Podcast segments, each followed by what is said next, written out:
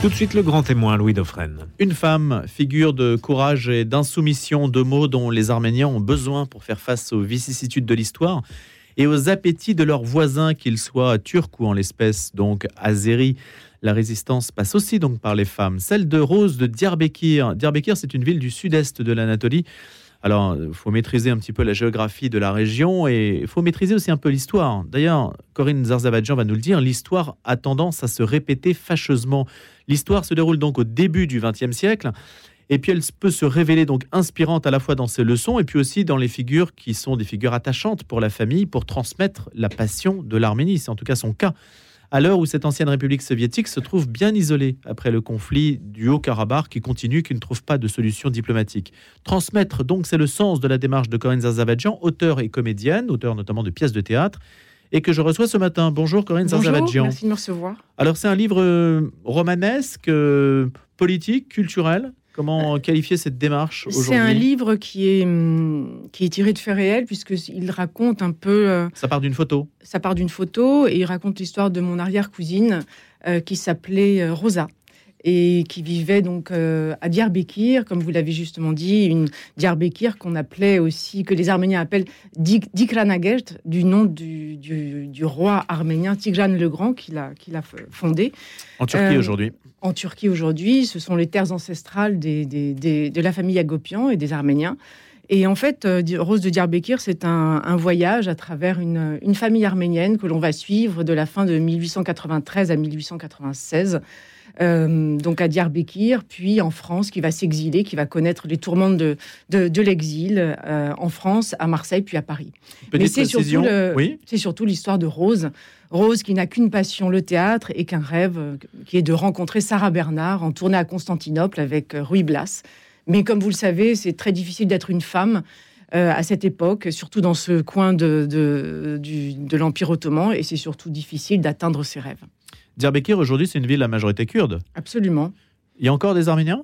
Il y a quelques Arméniens, euh, il y a quelques Arméniens, et c'est vrai que euh, le contexte, le contexte historique euh, de Rose de Diyarbakir est aussi euh, euh, un contexte assez méconnu, puisqu'il traite en fait de, de cette période qui était administrée d'une main de fer par le, le dernier sultan ottoman, qui s'appelait le sultan Abdulhamid II, qui administrait le- l'Empire ottoman de façon tyrannique et qu'on appelait dans les hémicycles européens le sultan rouge, ou encore le sultan fou d'épouvante, ou encore le grand seigneur, S-A-I-G-N-E-U-R.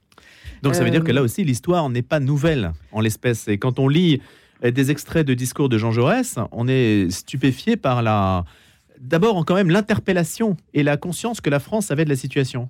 Absolument, Jean Jaurès euh, n'employait pas bien sûr le mot de génocide puisqu'il n'existait pas encore, mais il parlait déjà en 1894 de guerre d'extermination. Donc Jean Jaurès avait bien euh, saisi euh, voilà, l'importance de ce qui se passait là-bas. Et hum, ce livre, c'est aussi une façon de rendre hommage à toutes ces figures euh, européennes, françaises, européennes, qui se sont levées à cette époque pour, euh, euh, porter la voix de cette population arménienne, puisque déjà en 1894, c'était déjà le, prélude du génocide de 1915, puisque ce sont les massacres hamidiens. Euh, il y a des chefs d'État qui donnent leur nom à, à des monuments historiques, à des musées, à des places, à des boulevards. Euh, L'Empire ça- ottoman, l'Empire ottoman a donné son nom, donc euh, les massacres hamidiens, du nom du sultan Abdulhamid II. Donc voilà le, le nom qu'il a donné à ces, à ces massacres. Rien à voir avec Amida, qui est aussi un autre nom dans Alors la c'est région. c'est le nom antique aussi de de, Dik- de, Diyarbakir. de Diyarbakir. Voilà, il y a plusieurs noms. Tigranagel, du nom de, de Tigran le Grand, le, le roi d'Arménie, et puis c'est devenu ensuite Amida, etc. Alors, Corinne Zarzabadjian, ces personnalités françaises qui- et européennes qui se sont levées, on, on les connaît aujourd'hui? Elles sont, elles sont aussi, leur nom est perpétué dans une mémoire?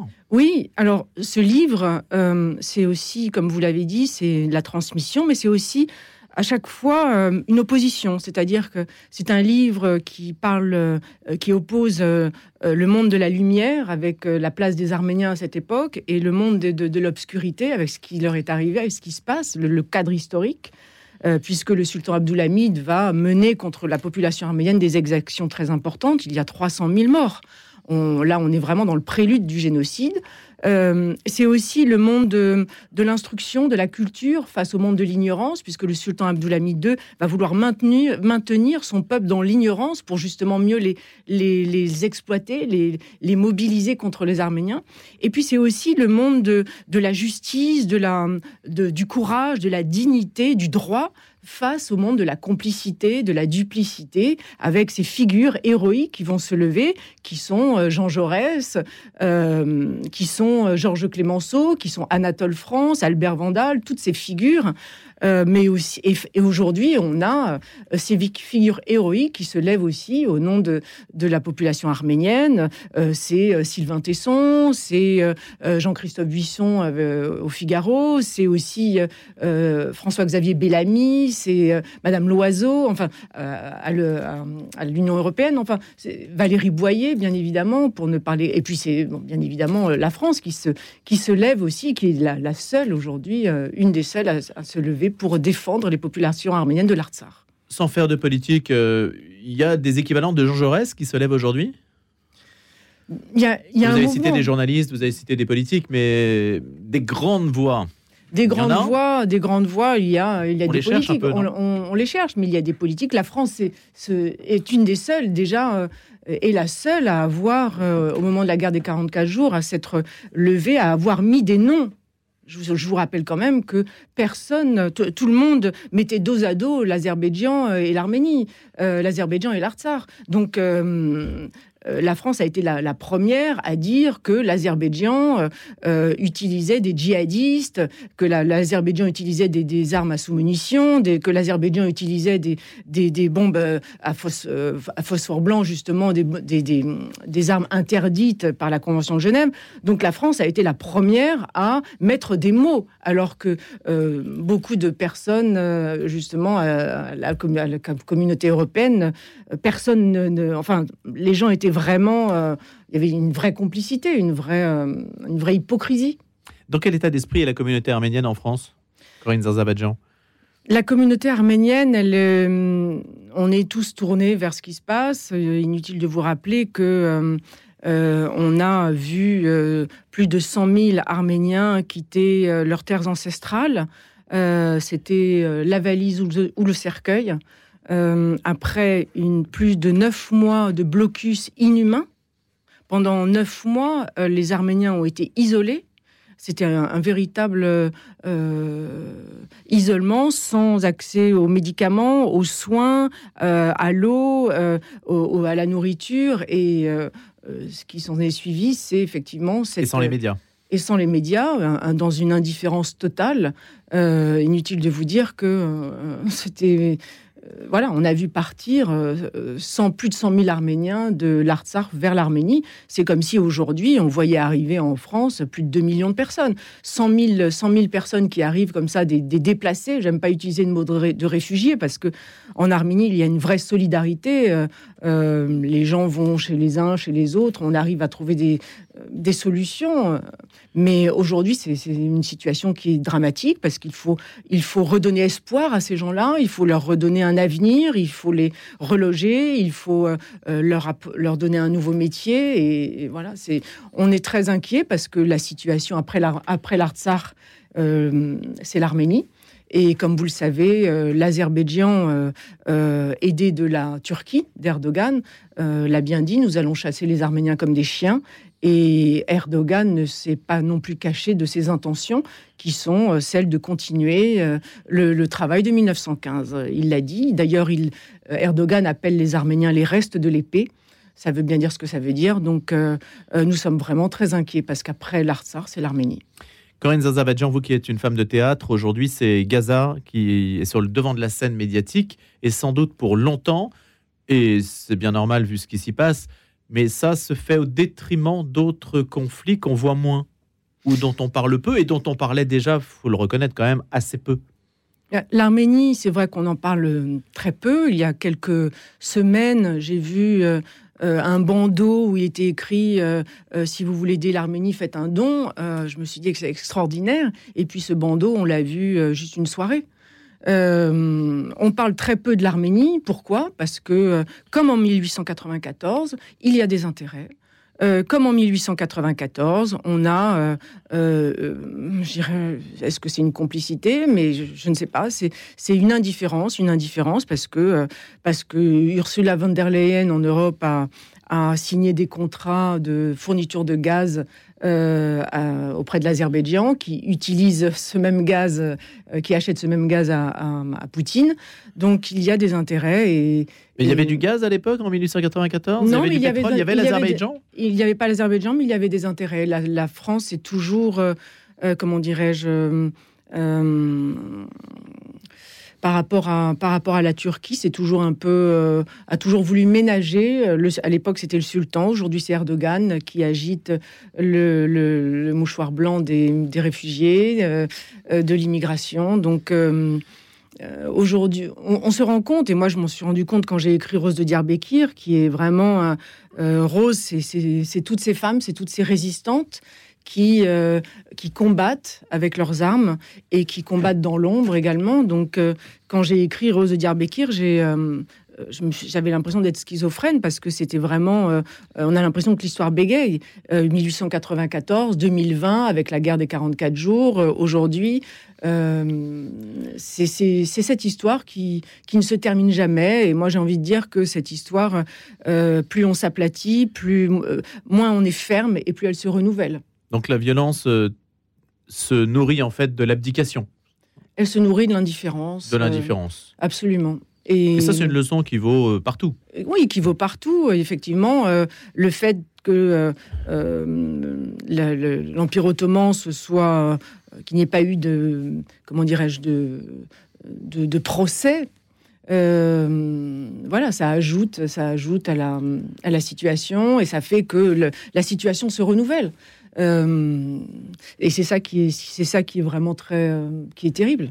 À l'époque de Rose de Diyarbakir, euh, Corinne Zarzavadjian, quelle était la place des Arméniens dans la société, dans l'Empire ottoman?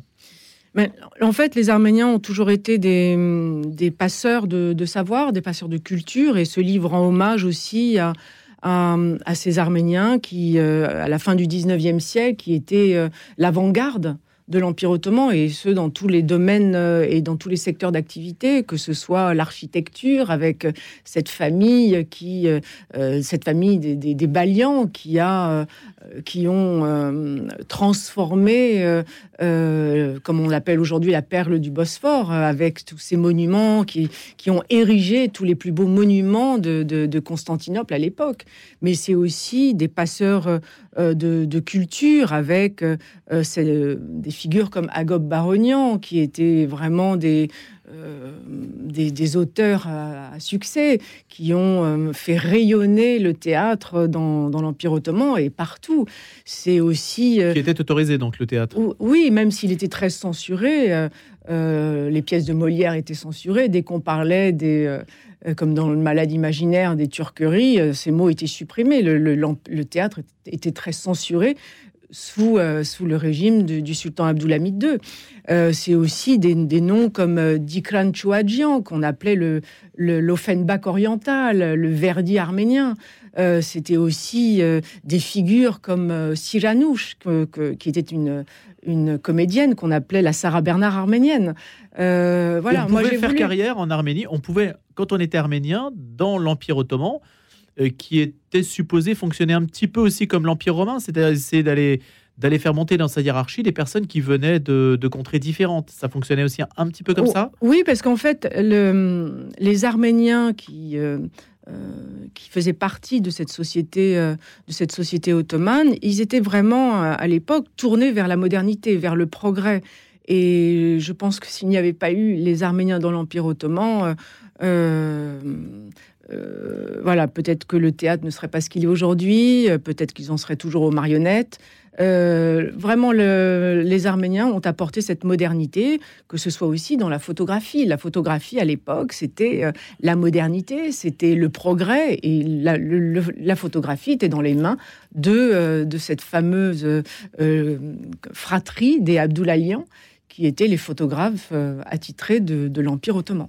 Pourquoi leur en a-t-on autant voulu à ces Arméniens qui, comme vous le dites, ont apporté progrès, modernité à cet empire qui aurait dû au contraire les choyer? Alors en fait, oui, vous avez raison, parce qu'en fait, l'Empire ottoman s'est séparé, de, enfin, a, cassé la branche sur, sur laquelle ils étaient assis. Euh, il y a plusieurs facteurs. Euh, si on revient un petit peu sur le, contexte historique, euh, à l'époque, à la fin du 19e siècle, on est l'Empire ottoman est en plein déclin. Il y a eu le soulèvement des Balkans, la guerre russo-turque qui a été perdue par, par l'Empire ottoman, le congrès de Berlin, ce fameux traité avec l'article 61 qui impose à l'Empire ottoman de se réformer. Donc, euh, et puis l'Empire ottoman qui est euh, sous tutelle des, puissances européennes. Donc, euh, il y a un, pourcentage très élevé des avoirs ottomans qui sont dans les mains de la France. Donc ça aussi, c'est aussi pour ça que le, gouvernement français, à un moment donné, faisait la sourde oreille quand Paul Cambon, qui était l'ambassadeur de France à Constantinople, alertait en parlant justement des, Arméniens qu'on massacrait.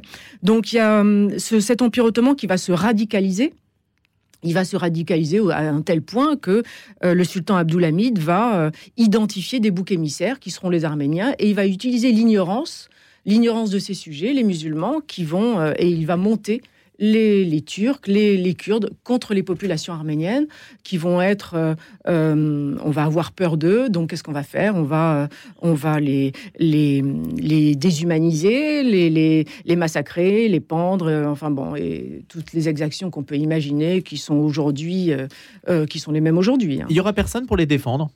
Il y aura, il y a deux personnes qui vont assister à ces, à ces exactions. Alors, euh, inutile de vous dire que les exactions sont, ont lieu plutôt dans les, dans les provinces arméniennes de l'Empire ottoman, qui, dont la, province de Diyarbakir fait partie. Alors pourquoi? Parce que euh, on va vouloir euh, réduire le poids démographique des populations arméniennes dans les contrées arméniennes de l'Empire ottoman.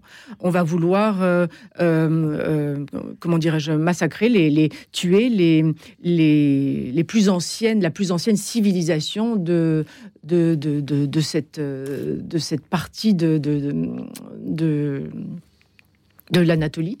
Et, la Turquie a toujours eu très peur euh, de son grand Est. Oui, absolument. Et ces deux personnes sont, euh, qui vont assister euh, aux exactions qui vont avoir lieu dans, notamment à, Constantinople, parce que à Constantinople, il va se passer des choses quand même. Mais comme il y a beaucoup de témoins européens, les, exactions ont plutôt lieu dans les provinces où, euh, les, témoins européens sont, plus rares. Et ces deux personnes, c'est Pierre Quillard, qui est un grand helléniste, qui est entre autres professeur dans un collège arménien de Constantinople, et Arshad Chobanian, qui est l'ambassadeur des lettres arméniennes. Ils vont s'exiler en France et ils vont rapporter, ils vont, euh, ils vont alerter. Et c'est ainsi que naît euh, le mouvement arménophile, avec à sa tête, comme je vous l'ai dit, euh, des grandes figures qui sont euh, Jean Jaurès avec ce fameux discours de novembre 1896 à la tribune de la Chambre des députés, où il alerte justement euh, sur un sujet, à vrai dire, on n'attendait pas Jean Jaurès sur un sujet de, comment dire, de politique extérieure. Jean Jaurès, on l'attend surtout sur, la politique intérieure et il va parler de ces Arméniens qu'on massacre. Et c'est ainsi qu'on va appeler ce discours Il faut sauver les Arméniens. Jean Jaurès, c'est le fondateur de l'humanité. Absolument. Et aujourd'hui, ce sont des, plutôt les milieux de droite qui se mobilisent pour l'Arménie, euh, Corinne Zarzavadjian. Pas que, non, pas que. On n'entend pas, beaucoup la gauche sur le sujet. Bah, si, on entend un peu la gauche, mais euh, euh, c'est vrai qu'à l'époque, ce sont euh, des figures de tous bords politiques, des hommes, des femmes. On a aussi des journalistes, par exemple Séverine, qui est euh, cette journaliste, cette féministe avant l'heure. Et c'est pour ça que j'ai voulu aussi mettre les femmes à l'honneur. Et Rose de Diyarbakir, c'est aussi une façon de, de mettre à l'honneur, bien évidemment, mon héroïne, Rose, qui va être prise entre qui est un peu la passion. En fait, hein. Euh, qui est moi, mais aussi euh, euh, toutes les femmes, toutes les femmes arméniennes, à travers Rose, c'est toutes les femmes, toutes les femmes arméniennes en l'occurrence, mais c'est aussi toutes ces femmes qui vont se lever contre, contre la barbarie et qui vont, qui vont faire en sorte de, de sauver, de sauver les populations. Et c'est aussi pour moi une façon de rendre hommage à une femme que j'ai pu découvrir à travers ce roman, qui est, dont on parle peu, et dont le courage euh, euh, devrait nous, euh, nous apprendre beaucoup de choses. Et cette femme, c'est la femme, l'épouse du vice-consul de France à Diyarbakir, qui s'appelle Elena Merrier, qui a sauvé au péril de sa vie et au péril de la vie de ses enfants plus de 300 Arméniens d'une solution finale. Et elle va accompagner à travers euh, une expédition qui va durer plus de 15 jours, 300 Arméniens euh, entre Diyarbakir et Alexandrette, qui est aujourd'hui Iskander, et pour les sauver, pour qu'ils puissent prendre librement le bateau et se rendre en, France, à Marseille. Donc c'est aussi une façon de rendre hommage à, ces femmes à leur courage à leur courage, à leur dignité. Et voilà, ce livre, c'est aussi un livre de transmission et un livre d'espoir. Corinne Saint-Sabadjan, à Jérusalem, il y a un quartier arménien, un quartier juif, un quartier musulman, un quartier. Alors, il y a un quatrième quartier, euh, quartier chrétien, sans doute, on l'appelle. Je, je ne l'ai plus exactement en tête, mais il n'y a pas de. je, dis ça parce que dans les médias, il y a une radio, il y a des radios juives, il y a, des radios euh, maghrébines qui parlent de l'Orient, etc. Il n'y a pas de radio en soi arménienne, il n'y a pas de médias en fait qui représentent la communauté arménienne, ou alors je me trompe je crois que vous vous trompez. Alors, allez-y. On ne les connaît pas bien. Donc, en fait, il y a. Euh, alors, il faut savoir que les, les Arméniens sont, et déjà dans l'Empire ottoman, il y avait plus de 300 périodiques euh, arméniens, et les, les, Arméniens ont cette culture de l'information, cette culture de l'écrit.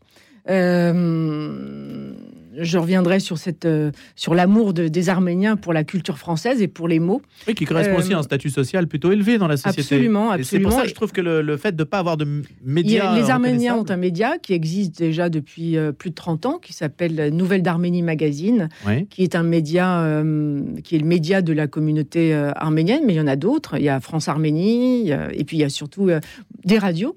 Euh, il y a Radio Hype, qui est une radio, euh, la, radio des Arméniens, mais il y a aussi des radios, euh, Radio Arménie à Lyon, il y a aussi des antennes hmm. Très importantes et qui relayent l'information.